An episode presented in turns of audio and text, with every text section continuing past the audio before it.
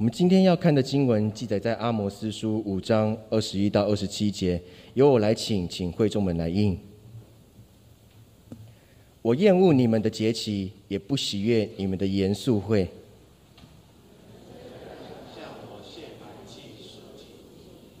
不愿那，也不顾你们用平安祈，要使你们歌唱的声音远离我，因为我不听你们弹琴的响声。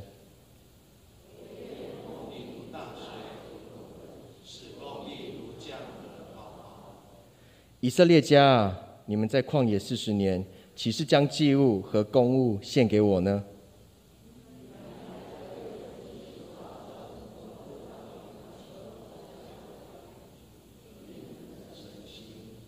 我们一起齐声，所以我要把你们掳到大马士革以外。这是耶和华名为万军之神说的。今天林牧师要讲到的题目是爱与不爱之间。亲爱家人，大家平安。我们进入神的话语之前，我们还是跟隔壁一起祝福说：愿你平安。我们来做个祷告。亲爱父神，谢谢恩典，每一天都是恩典，每一天都祝祝福，每一天都是平安，也让我们在每一天当中都能献上感谢。求神带领我们前面的路。我们为了我们最近。台湾所经历的每一天而献上感谢，我们看见了大家努力，政府官员的努力，我们已经慢慢的把疫情给控制下来。但是我们相信有更多的挑战在前面，也让我们一起同心合意的为了台湾这块土地，全世界所受的苦难祷告。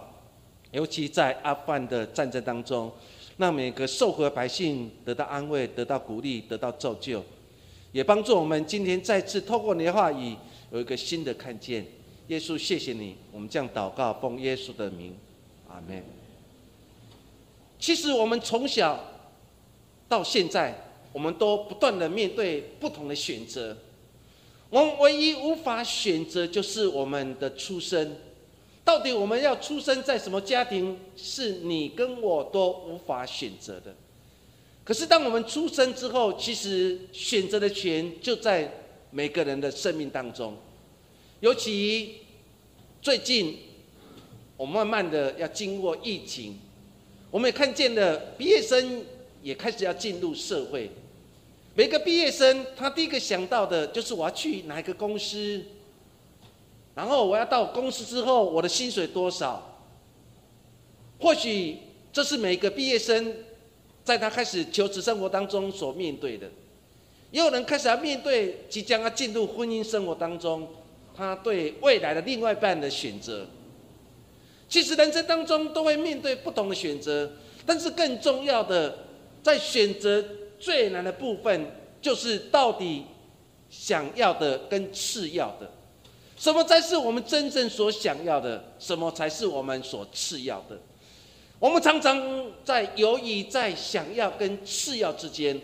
我们无法做出一个很好的选择，以致在选择的过程当中，常常把次要的变主要的，主要的变次要。有时候想想，我们成为一个基督徒，到底我们信仰生活当中，我们成为耶稣基督的门徒，成为上帝的选民，什么才是真正我们自己想要的？我们已经把那个想要的给慢慢遗弃了，我们却把次要的成为我们想要的。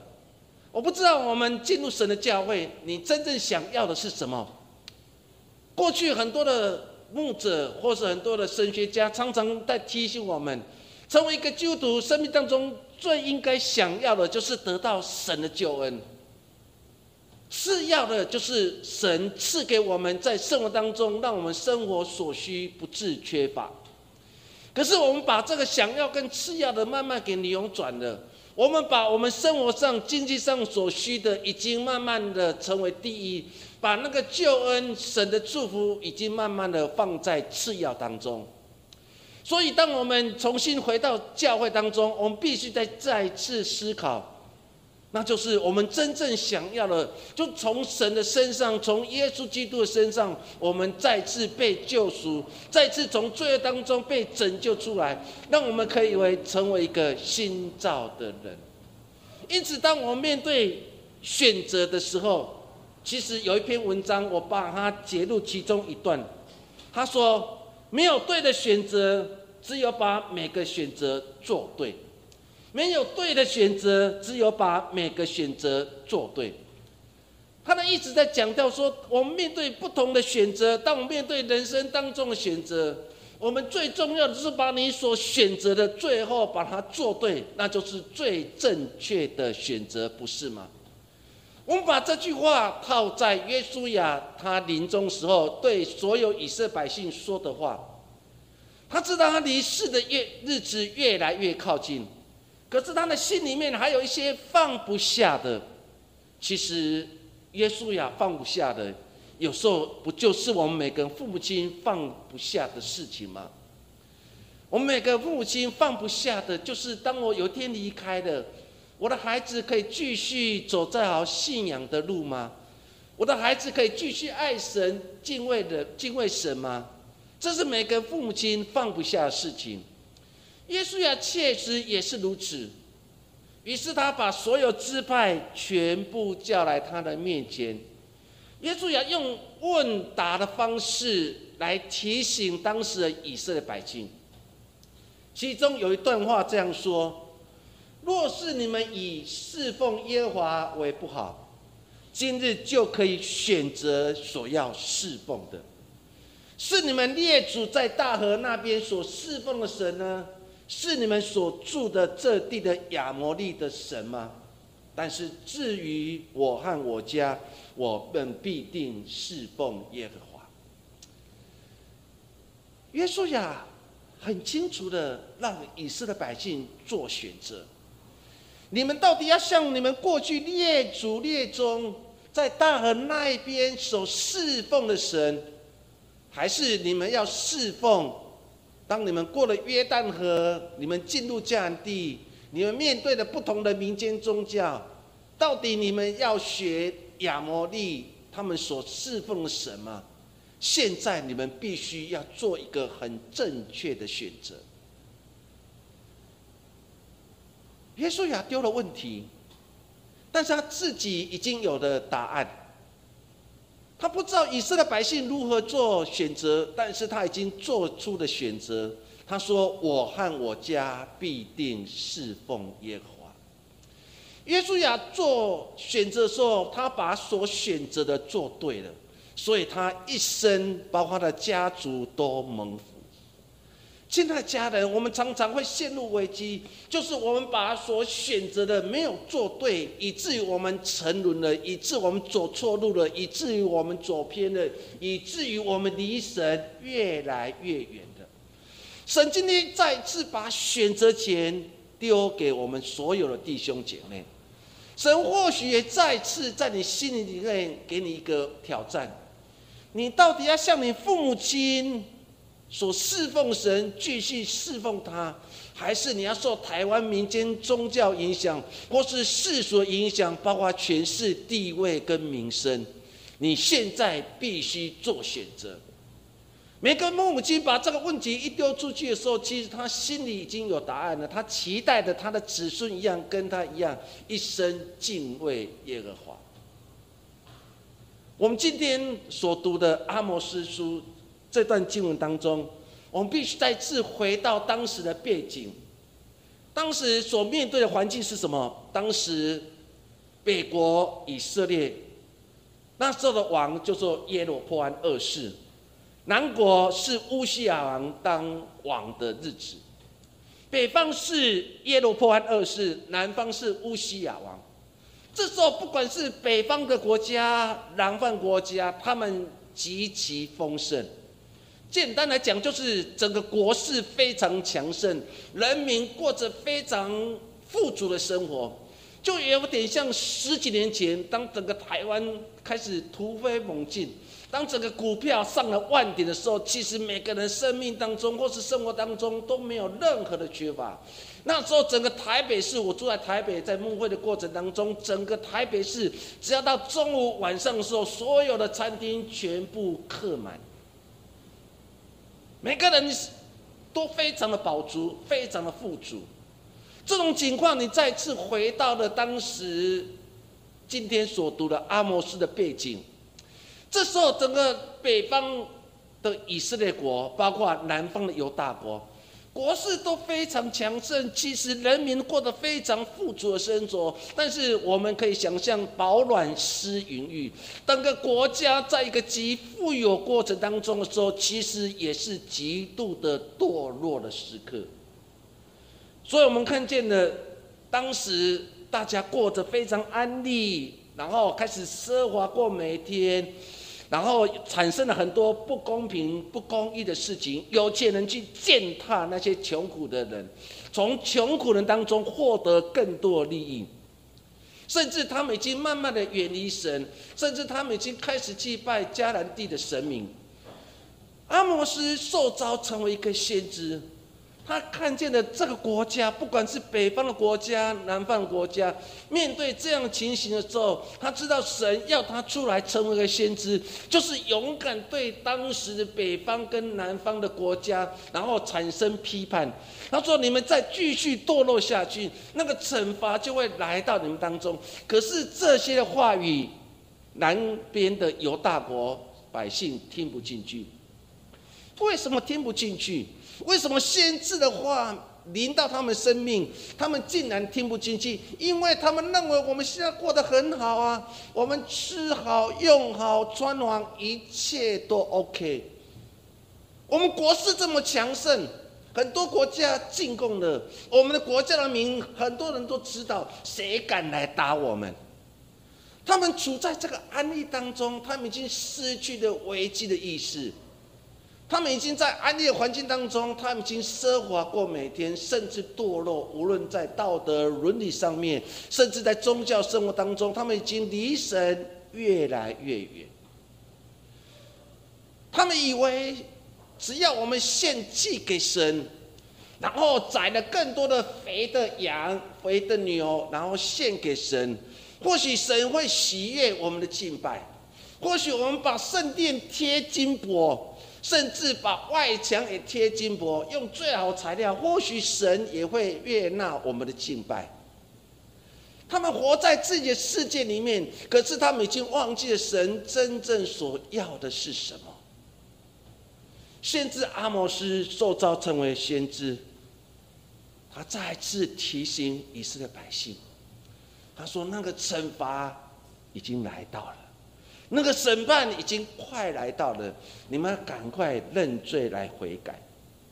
可是这些话语，他们根本听不进去，因为他们根本已经忘记了神真正所喜悦的是什么。所以今天我们透过这段经文当中，让我们思想两件事情。第一件事情，神不爱的事，神不爱的事。五章二十一节到二三节，他这样说：“我厌恶你们的节期，也不喜悦你们的严肃会。你们虽然向我献燔祭、素祭，我却不悦纳；也不顾你们用肥畜献的平安祭，要使你们歌唱声音远离我，因为我不听你们弹琴的响声。”当我们去读这段经文当中的时候，我们的心就很大的感触。神竟然对这群的以色列百姓讲说：“你们所做的一切，包括你们的结局，包括你们献祭，我非常的讨厌，非常的厌恶。”经文当中其实很少会用这么严厉的话语对以色列百姓说。可是当你好好去读这段经文当中，他用了三个很少会出现的字眼，那就是厌恶。不悦纳，也不听。如果你去读经文当中的经文当中，你就可以清楚知道，神对这群以色列百姓，他们只重视外在的敬拜是多么厌恶，包括他们唱诗歌声音，神不听他们所唱的。当你去读这段经文当中的时候，你就会想说，为什么神？神所爱的不就是百姓献祭吗？神所爱的不是说让更多人唱诗来赞美他吗？我们台湾的民间宗教当中，如何断定这个庙很多人会去，就看它的香火是不是旺。所以香火越旺，表示这个神明越有法力，他的恩泽匹配更多的地方。所以神明是因为百姓所献的香而出名。你可以想象，把这种宗教的观念的比较下来以后，你的心里就很多的想法。照理讲，神明不就是希望他的百姓拥戴他吗？不就是创造更多的节期吗？不就是有更多献祭吗？不就是有更多人唱诗来赞美他吗？以色列百姓以为神所要的就是这一切，可是他们不知道，神所要的不是。他们所想象的祭物，包括节期，包括圣歌队的歌唱的声音。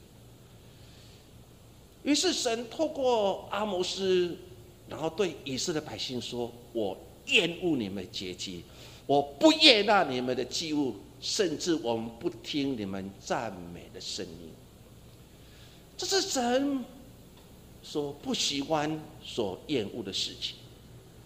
为什么以色列百姓以为这事都是神所喜悦？所以在当时阿摩斯当先知的时候，他们创造了不同的节期。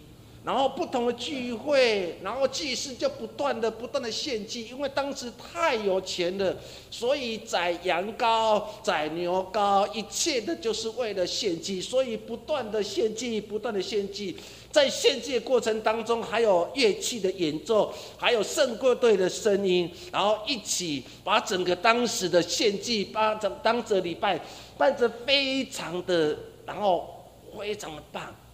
如果用现在的的来看的时候，你就会看到说，哦，有非常好的圣歌队的声音，甚至有跳歌啊、跳舞、唱诗、赞美，这一切在现在教会当中常常会出现。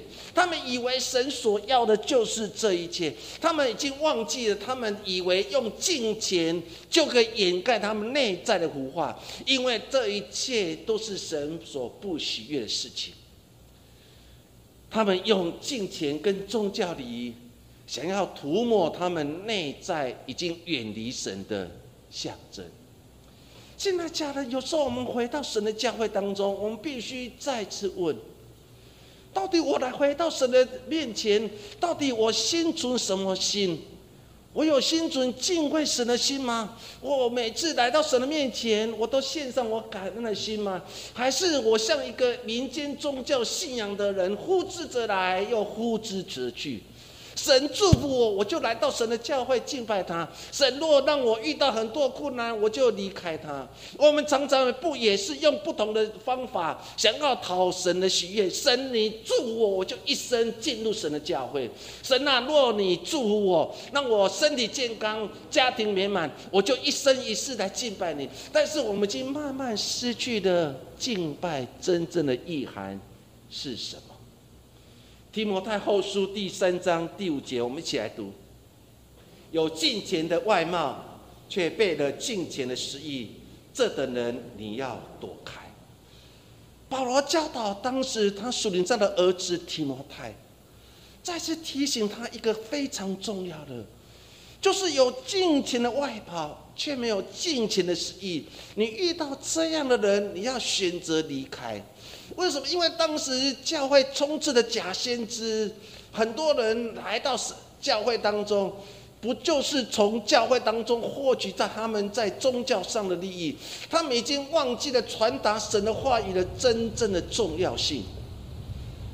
他们看起来非常敬虔，可是他们的生活跟他们行为却越来越远离神。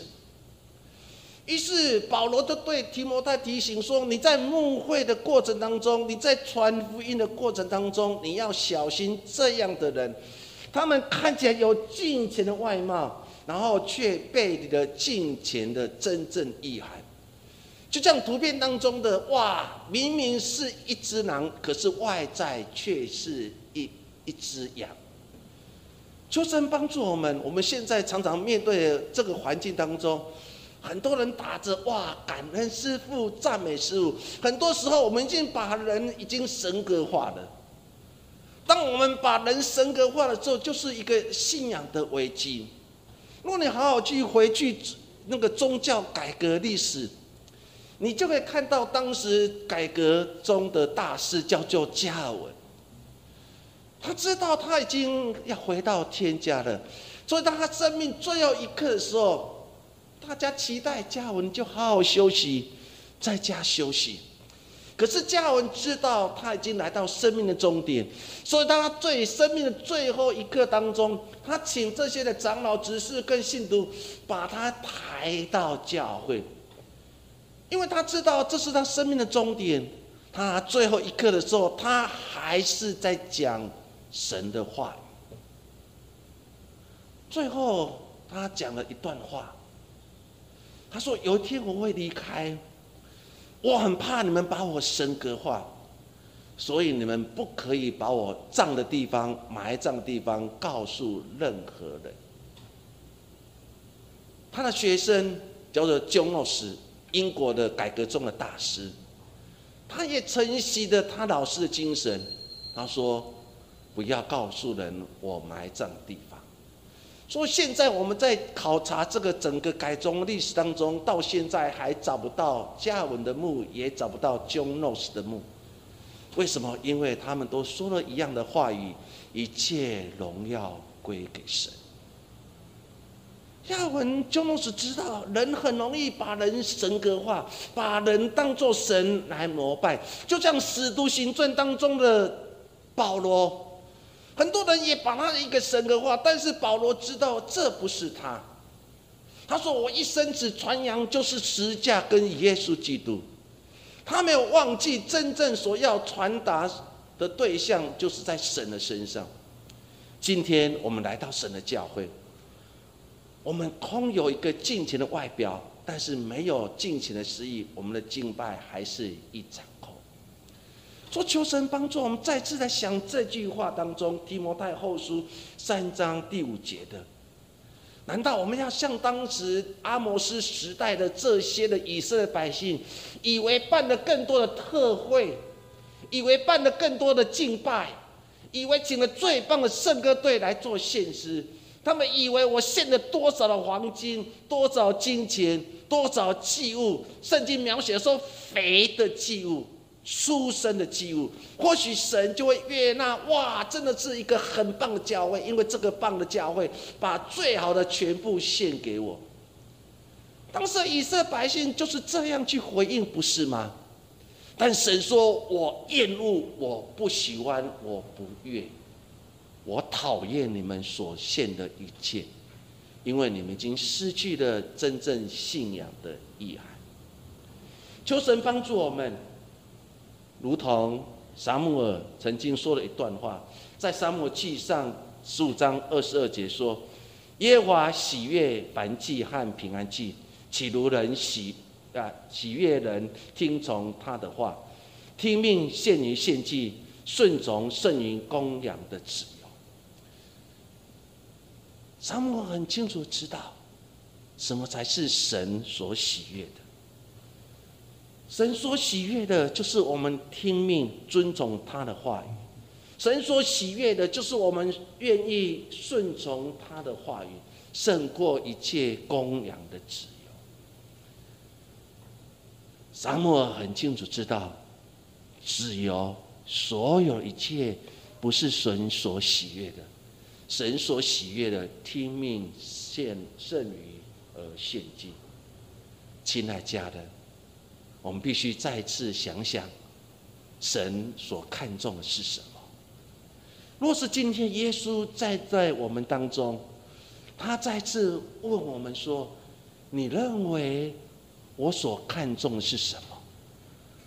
我们会不会像阿摩斯年代这些的以色列百姓说：“那我们这礼拜有特惠？”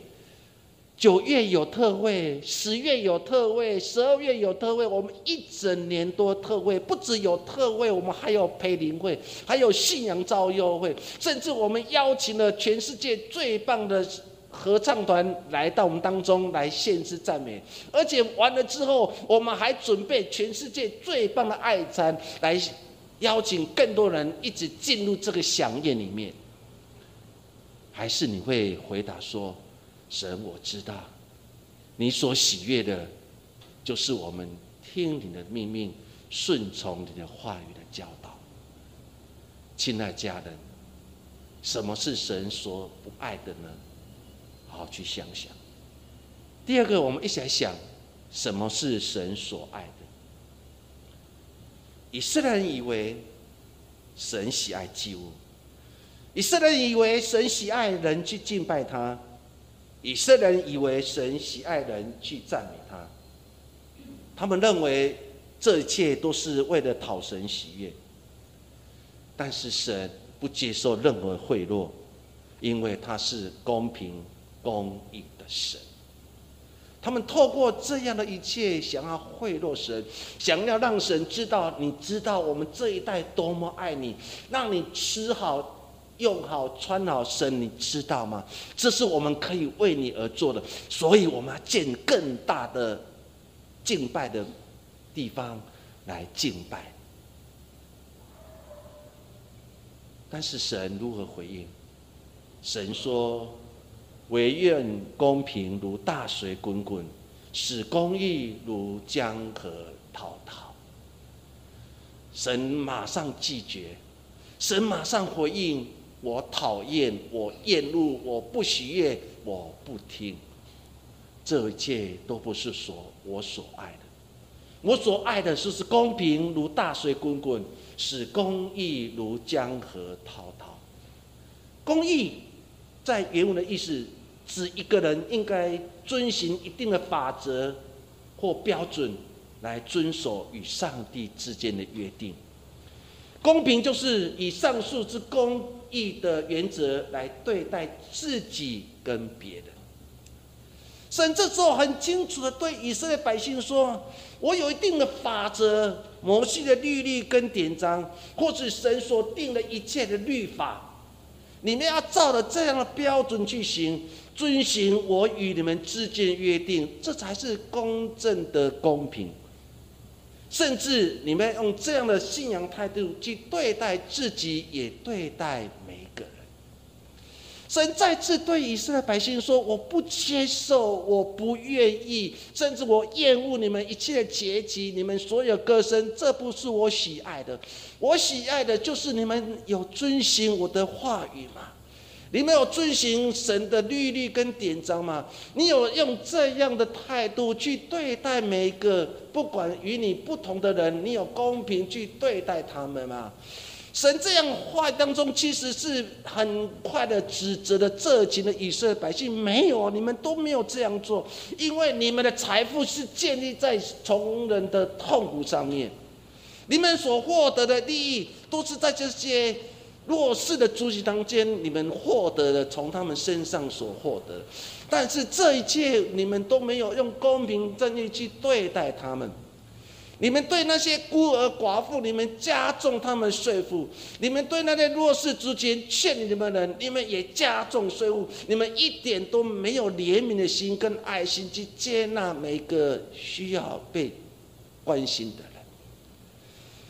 于是神透过阿摩斯。再次说，我最喜欢的，就是你们生命当中有公平、有公义。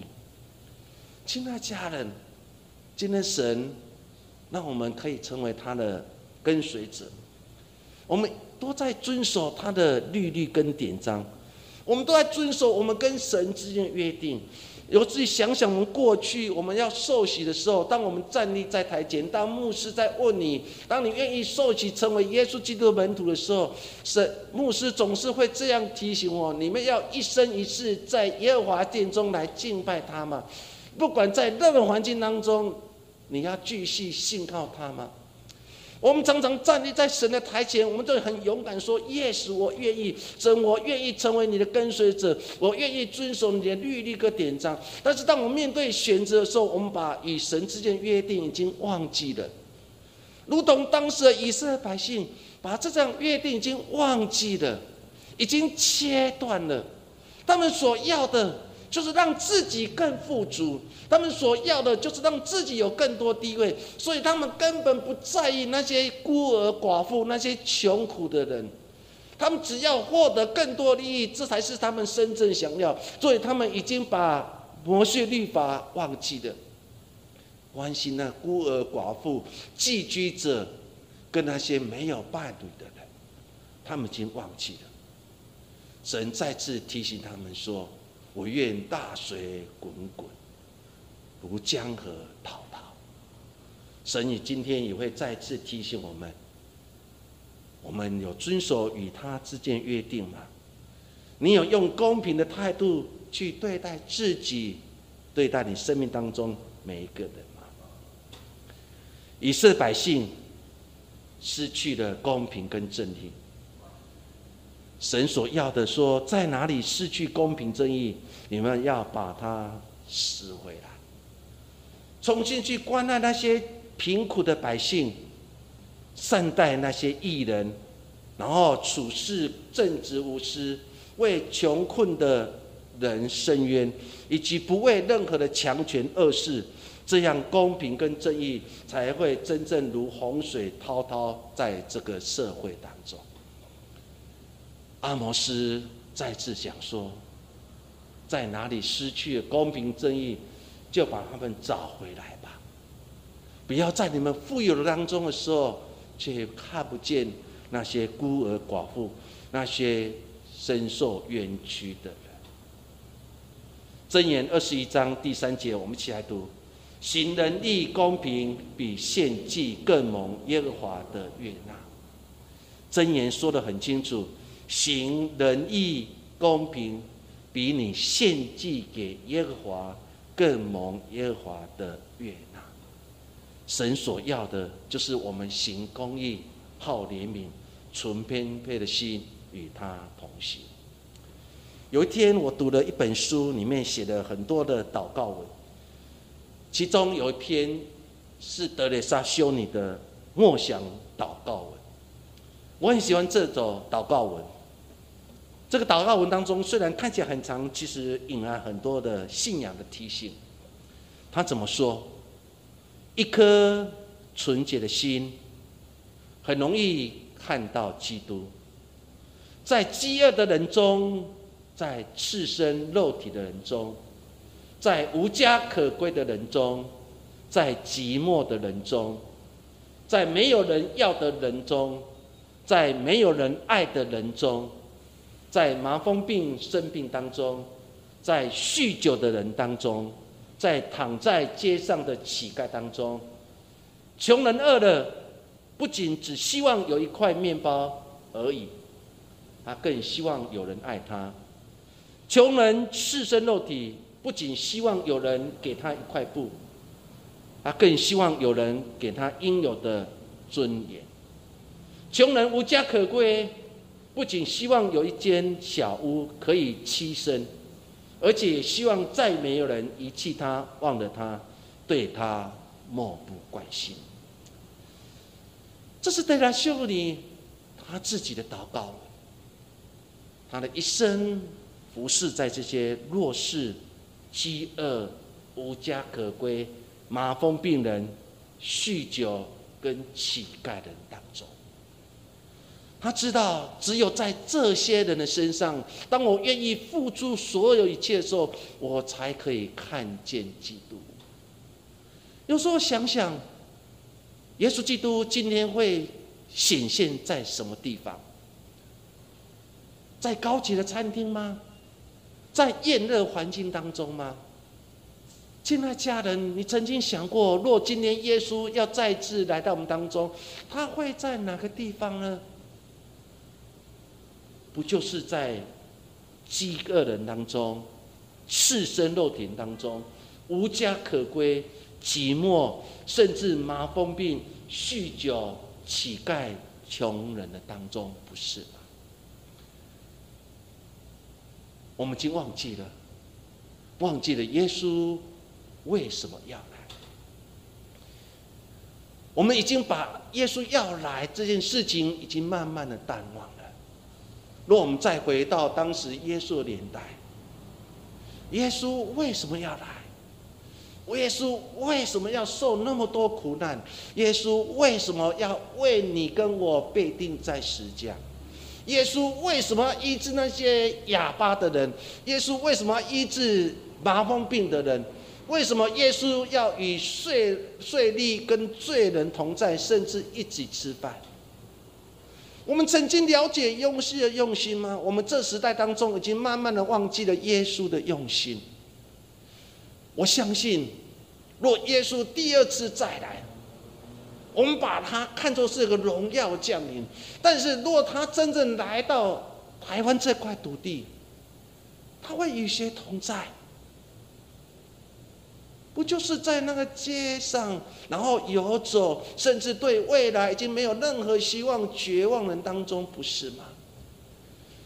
耶稣会在什么地方？耶稣会在我们台湾很多弱势的家庭当中，他们看不到明天，甚至不知道下一站该如何。这礼拜我们台湾社会发生一个社会新闻，一个家庭本来和乐，先生过世了。这个妈妈希望在暑假的最后一礼拜带着孩子出去，就没有想到一场车祸，三个儿子当中两个儿子过世了，另外小儿子被截肢了。你可以想象这个妈妈，她面对着丈夫的离去，现在就因为她一时的疏忽，造成了一个车祸，让她三个孩子当中两个死掉。一个要截肢，对这个妈妈的生命来讲是多大的难处？耶稣会在什么地方？我相信耶稣会在车祸的现场，会来安慰、鼓励这个对未来已经没有任何希望的妈妈。亲爱家人，德雷莎修女就是再次提醒我们，耶稣会在。耶稣到底会在哪里？耶稣不会再用一个不正当的手段去获取宗教上的利益、金钱乐意的这些以色列百姓。耶稣也定不会在一个满满的到处都是肥牛、肥羊的聚会里面。耶稣也不会在任何的严肃会或是赞美的会议当中。耶稣绝对不会在当中，因为耶稣要与受苦人同受苦。诗篇四十一篇第一节、第二节，我们一起来读：眷顾贫穷的有福了，他遭难的日子，耶和华必搭救他，耶和华必保全他，使他存活，他必在地上享福。求你不把不要把他交给仇敌，遂其所愿。诗篇四十篇说的很清楚，眷顾穷贫穷人是有。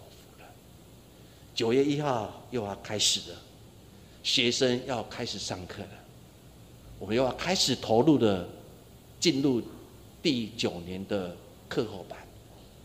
一路走来很辛苦，但一路走来看到很多人付出，一路走来也看到孩子的成长，也看到我们所付出的一切，让这些辛苦的人有一个新的希望所在。求神帮助我们，让我们教会继续眷顾那些穷苦的人。如果直面有一天拿了一笔钱来奉献给教会，他唯一的心愿就是牧师，若有人有需要，就用这笔钱成为他们帮助吧，让他们平安的度过这些疫情所带来的经济的恐慌。我们总是看见了很多爱心的人、爱主的人。他们看见的人的需要，他们的眼睛如同耶稣眼睛，也看见人群的需要。第二次撒旦一个非常重要的神学界的领导者叫做潘霍华，他本来在美国过着非常舒适的生活，名声很大，他的著作很多人很喜欢听，他写了很多的书，然后在当时的教会里面占了非常重要的地位。可是，当他看见他出生的国家德国正面对希特勒无情的摧残，他的心很难过。这是我国家正面对的压迫。他决定要回德国。当时美国的很多的牧师，包括神学家，一直劝他说：“潘华，你留着，你离开，你回到德国，一定是必死无疑的，因为希特勒跟盖斯太保早就把你当做眼中钉了。”可是潘诺瓦还是回去，后来死在集中。他在美国讲学的过程当中，很多人问他一件事情，他说：“教会的希望。”到底在哪里？他讲了一段其实很中肯的话。他这样说：教会的未来不在于年轻人的本身，而是在于耶稣基督。年轻人的任务不是重新塑造教会，而是聆听神的话。教会的任务也不是去得着年轻人，而是去教导年轻人，去传达。神的道理。当我读到这样的话的时候，我的心很阿门。亲爱家人，今天教会的本质是什么？今天教会的本质不就是传达神的话语吗？忠实的把神的话语在这时代勇敢的传出来吗？所以该开始的时候，我就再次提醒我们所有的家人：今天我们教会所在意的是什么？不就是应该在意耶稣基督的救恩跟救赎吗？可是救恩、救赎、认罪悔改，已经从教会已经慢慢成为次要的。来到教会当中，我们常常说你信耶稣就成功，你的事业就大发达，但是我们却不教导他认罪悔改、救赎的功课。教会已经失去了本质了。潘诺瓦这个伟大的神学家。他说：“我们一直期待有更多的年轻人进来，希望年轻人能翻转整个我们美国的社会。”他说：“错了，只有耶稣才能翻转教会，只有遵守神的话语，教导他们遵守耶和华的律例跟典章，才能得着更多的年轻人。”亲爱家人，为什么我们教会要有查经班？要有祷告会，就是回到教会的本质。因为神所要的不是更多美的敬拜，神所要的，就是我们可以专心的一生一世的服侍他。以赛亚书第五十六章第七节，我们一起来读：我必领他们到我的圣山，使他们在祷告做我的殿中喜乐。他们的燔祭和平安祭，在我天堂上必蒙悦纳，因我的殿必成为万民祷告的殿。神所要的就是祷告。诗篇十九篇十四节，我们再次来读：耶和华我的磐石，我的救赎主啊，愿我口中的言语、心里的意念，在你面前蒙悦纳。神所要的，就是我的口中的言语。心里的意念，在神面前多得到神的悦纳。今天的经文当中，神再次提醒我，也提醒我每个家人：我厌恶你们节期，也不喜悦你你们的严肃会。你们虽然向我献燔祭跟素祭，我却不悦纳，也不愿你们的肥畜献的平安祭。但是我要的，就是公平如大水滚滚，使公义如江河滔滔。愿神赐福我们每个家人。九月开始了，新的旅程已经开始了。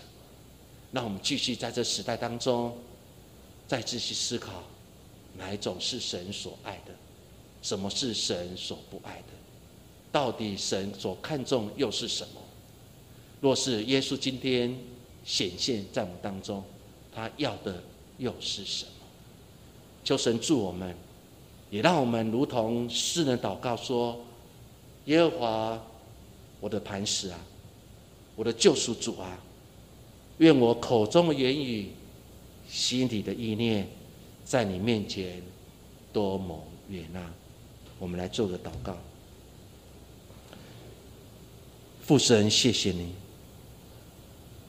生命当中、信仰当中，常常会出现不同的迷失。我们常常把次要跟想要的颠倒了。在这时代当中，我们把救恩、认罪悔改当做次要，把成功当做主要。结果我们在选择过程当中，我们常常走了很多的冤枉路。我们以为神要的是更多的严严肃会，神所要的是更多的节期、更美的献祭、更好的歌声。但我们知道。原来神所要的，就是让我们心中有公平跟正义。神所要的，就是让更多人从他们生命当中看见了神与他们同在。